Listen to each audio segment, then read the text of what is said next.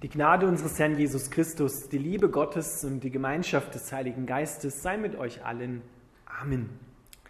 Der Predigtext steht, wie gesagt, in Markus 1, die Verse 32 bis 39.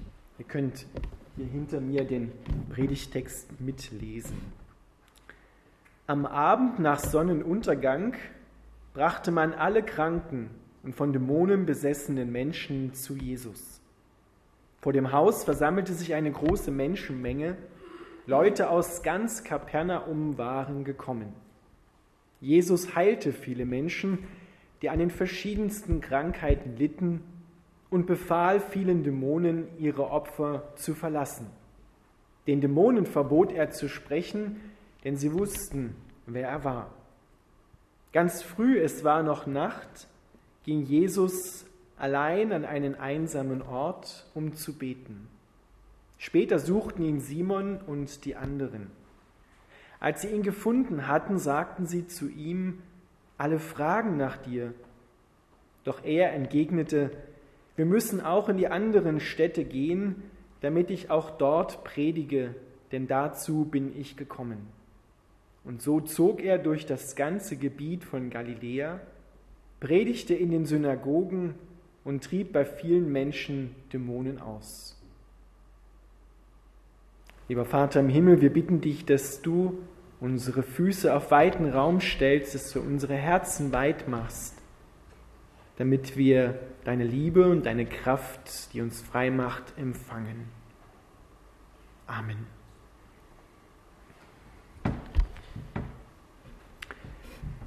Liebe Gemeinde, das Markus-Evangelium beginnt damit, dass Jesus kommt und zu Johannes, dem Täufer, geht, der vorher die Menschen aufgerufen hat, schafft Raum für das Kommen des Herrn, ebnet ihm den Weg. Und als Jesus dann getauft war, aus dem Himmel die Stimme hörte, dies ist mein lieber Sohn, an dem ich wohlgefallen, an dem ich große Freude habe, wurde er vom Geist Gottes in die Wüste geführt und, und von Satan versucht, aber er bestand. Und dann trat Jesus auf und predigte. Was predigte er? Für was war er gekommen? Dort heißt es, er sagte, das Reich Gottes ist nahe. Kehrt euch ab von euren Sünden und glaubt an diese gute Botschaft, dass das Reich Gottes nahe ist. Das Reich Gottes, überall da, wo wir das im Deutschen in der Bibel lesen, steht im Griechischen die Königsherrschaft Gottes. Und das Reich Gottes, das Evangelium vom Reich Gottes ist nicht das gleiche wie das Evangelium von unserer Erlösung, wo Jesus für uns gestorben ist, sondern das Evangelium von der Erlösung ist einer der wichtigsten Grundpfeiler des Reiches Gottes, dem Evangelium der guten Botschaft davon, dass Gott kommt und die Herrschaft übernimmt. Wer es noch nicht weiß oder nicht mehr weiß, Jesus Christus kommt am Ende dieser Welt wieder. Er kommt wieder und wird nicht die Partei irgendeines anderen Menschen, der hier schon besteht und etwas zu sagen hat oder sagen will, ergreifen, sondern er kommt, um die Herrschaft zu übernehmen.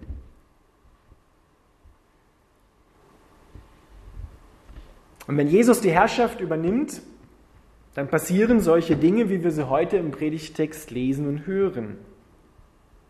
Jesus heilte viele Menschen, die an verschiedensten Krankheiten litten und befahl vielen Dämonen, ihre Opfer zu verlassen. Ein Arzt, wie wir ihn kennen, der Menschenarzt, der kann nicht wirklich heilen. Wenn ich zum Arzt gehe, dann sagt er mir, okay, das könnte das und das sein, nimm mal die Tabletten und wenn es nicht besser wird, dann kommst du in ein paar Tagen wieder. Dann versuchen wir was anderes. Er kann gute Bedingungen schaffen, dass Menschen heil werden, aber die Heilung an sich, das ist etwas, was nur Gott kann. Als die Menschen zu Jesus kamen, hat er nicht gesagt, nimm mal die Tabletten und in drei Tagen, wenn es nicht besser ist, kommst wieder und vielleicht müssen wir irgendwann sagen, ja, musst dich arrangieren, mit deiner Krankheit, sondern er heilte die Menschen an Ort und Stelle. Und er trieb die Dämonen aus an Ort und Stelle. Das Interessante ist, dass die Dämonen wussten, wer er war, der Sohn Gottes. Da haben sie keine Chance, da müssen sie gehen. Im Gegensatz zu den Menschen, die wussten scheinbar nicht, wer er war. Die wussten auch später, als sie geheilt worden waren, interessanterweise nicht, wer er war.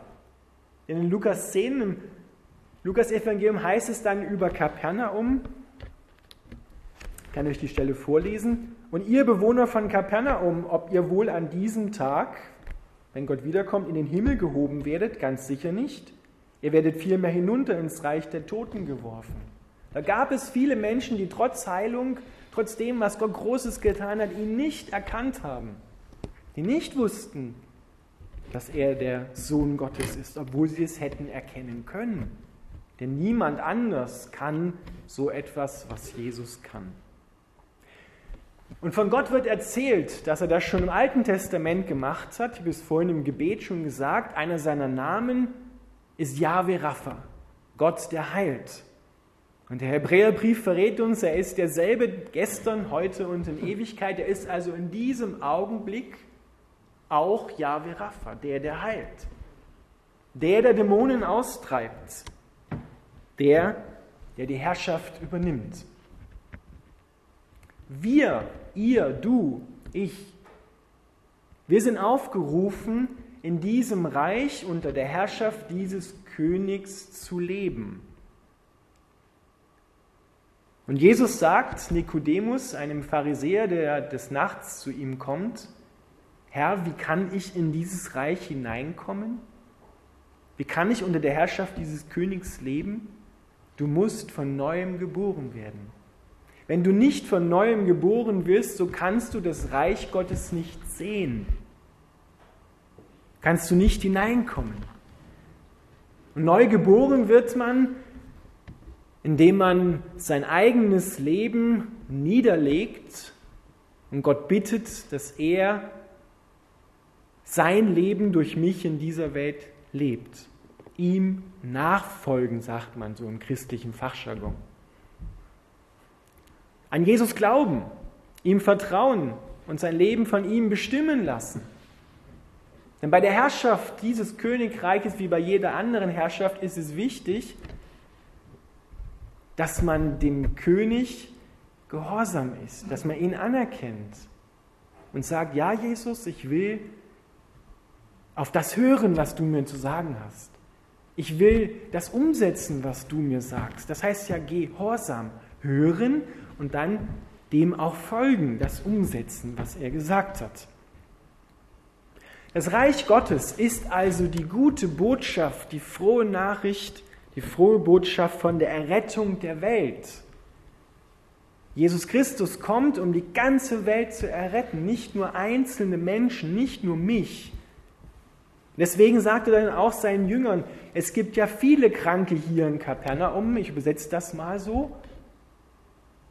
Aber wichtig ist die Botschaft vom Reich Gottes, die müssen auch andere Menschen hören die Errettung der Welt, dass Gott kommt und die Herrschaft übernimmt. Und er wird kommen. So sicher wie Jesus am Kreuz gestorben und auferstanden ist, so wird er wiederkommen. Und da müssen wir vorbereitet sein auf diesen König, der kommt, der einzieht, um die Herrschaft zu übernehmen. Und dann müssen sich wie wir es eben im Lied gesungen haben, großer herrlicher Gott, werden sich alle Knie vor Jesus beugen. Ein Zeichen dafür, dass wir diesem König Ehre geben. Wir beugen heute schon unsere Herzen. Und sich beugen heißt, ja, ich erkenne dich an.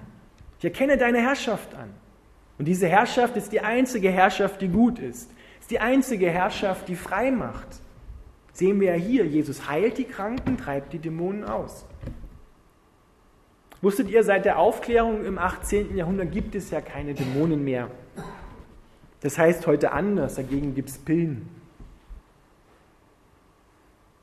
Ich kenne den äh, ehemaligen Chefarzt von der Klinik Hohemark Oberursel, Dr. Erwin Scharrer.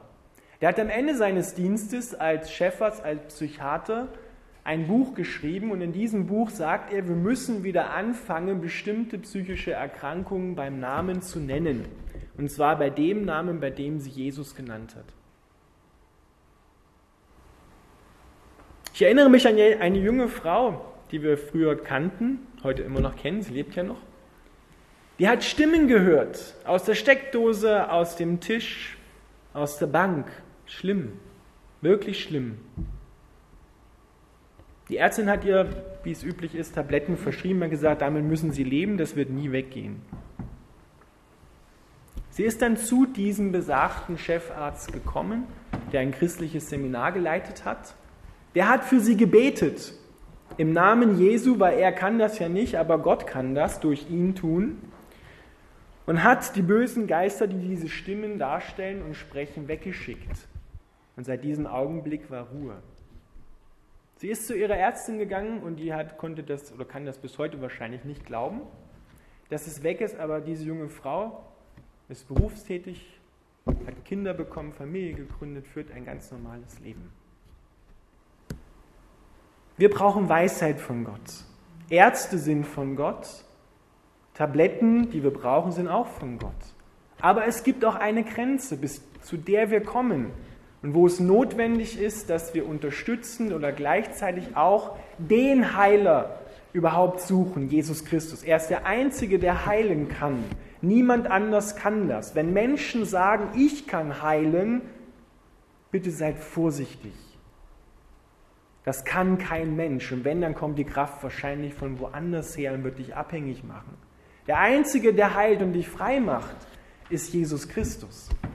Und wir heute sind aufgerufen, dasselbe zu tun, steht in der Bibel drin. Er hat seine Jünger wenig später beauftragt, geht in die Städte, predigt das Reich Gottes, dass es kommt, dass die Herrschaft Gottes da ist und sich ausbreitet und heilt alle Kranken und treibt die Dämonen aus, weckt Tote auf. Hat sich dieser Auftrag geändert? Der hat sich nicht geändert, dieser Auftrag. Warum passiert es so oft nicht bei uns? Warum leiden wir an dieser Kraftlosigkeit, die die Menschen doch so sehr brauchen? Die Antwort steckt auch in unserem Predigtext. Jesus ging früh, als es noch Nacht war, allein in einen einsamen Ort, um zu beten. Jesus geht in die Stille mit seinem himmlischen Vater, mit unserem himmlischen Vater und betet, spricht mit ihm. Hier sehen wir, dass der Sohn Gottes in einer guten Abhängigkeit zum Vater steht, der ihm die Kraft gibt, das zu tun, was Gottes Wille ist. Ihr habt nicht, weil er nicht bittet, sagt Jesus einmal im Neuen Testament. Das Gebet ist das Atmen der Seele. Wir denken nicht viel drüber nach über unser Atmen. Wir atmen ein, wir atmen aus, aber versuch mal die Luft anzuhalten. Der eine schafft es etwas länger, der andere schafft es etwas kürzer und dann wirst du automatisch von selber wieder atmen. Wie ist das im geistlichen Bereich? Viele Menschen atmen nur ein. Sie wollen das gerne haben, was Gott ist, aber wo bleibt das Ausatmen? Wo bleibt die Kraft, die wir empfangen, dass wir sie an andere weitergeben? Und wir können nur das, was wir selber empfangen haben, weitergeben. Und empfangen, das tun wir bei Gott, indem wir in die Stille zu Gott gehen, indem wir beten, indem wir demütig werden vor Gott. Das heißt, indem wir unter seiner Herrschaft bleiben und nicht schon sagen, ich weiß schon, wie es geht. Wir setzen da den Hebel an, wir haben die Methode und dann werden die Menschen schon in die Kirche kommen. Eben nicht. Weil Jesus sagt, ich will meine Gemeinde bauen und zwar so, wie ich es will, nicht wie du dir das denkst, sondern ich will die Gemeinde bauen. Und zur Auferbauung der Gemeinde dient eben auch die Krankenheilung und die Befreiung von bösen Geistern. Die gibt es übrigens heute noch. Das ist das Beste, was Satan passieren konnte, dass seit der Zeit der Aufklärung er wegerklärt worden ist, dass er nicht mehr da ist. Sollte Jesus, frage ich dich ernsthaft, etwas ausgetrieben haben, was es gar nicht gibt? Sollte er sich geirrt haben, sollten die Menschen, die frei geworden sind, ihr erinnert euch vielleicht an die Geschichte, wo er zu einem kommt, der Legion heißt, so viel böse Geister hatte er. Der musste draußen weit ab vom Ort leben, wurde an Ketten gebunden, die er immer wieder zerrissen hat. Bei den Gräbern musste er leben, weil er so, würde man heute sagen, wahnsinnig war. Jesus kommt, er gebietet den Dämonen, dass sie ihn verlassen, die fahren in die Schweine, so diese Geschichte, weil sie einen Ort brauchen, wo sie sein können und die Schweine, ja, die sind draufgegangen, ja, der Hirte war dann arbeitslos, aber der Mann wurde frei. Sollte Jesus etwas getan haben, was es gar nicht gibt? Es gibt mehr, als wir mit unserem aufgeklärten Denken zwischen Himmel und Erde glauben, sehen zu können. Nicht alles, was du sehen kannst, ist nicht oder ist doch da. Den Strom kannst du ja auch nicht sehen und trotzdem ist er da.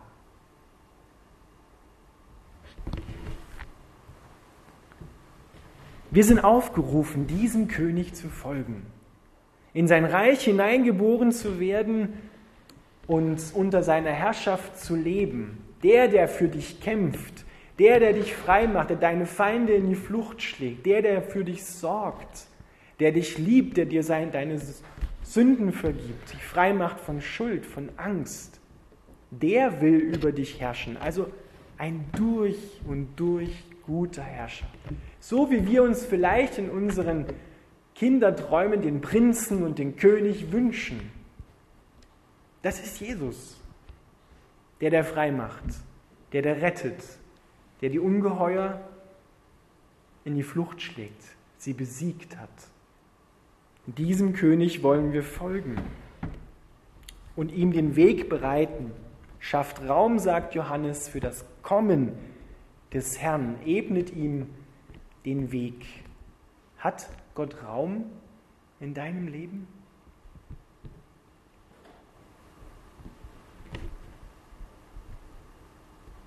Amen.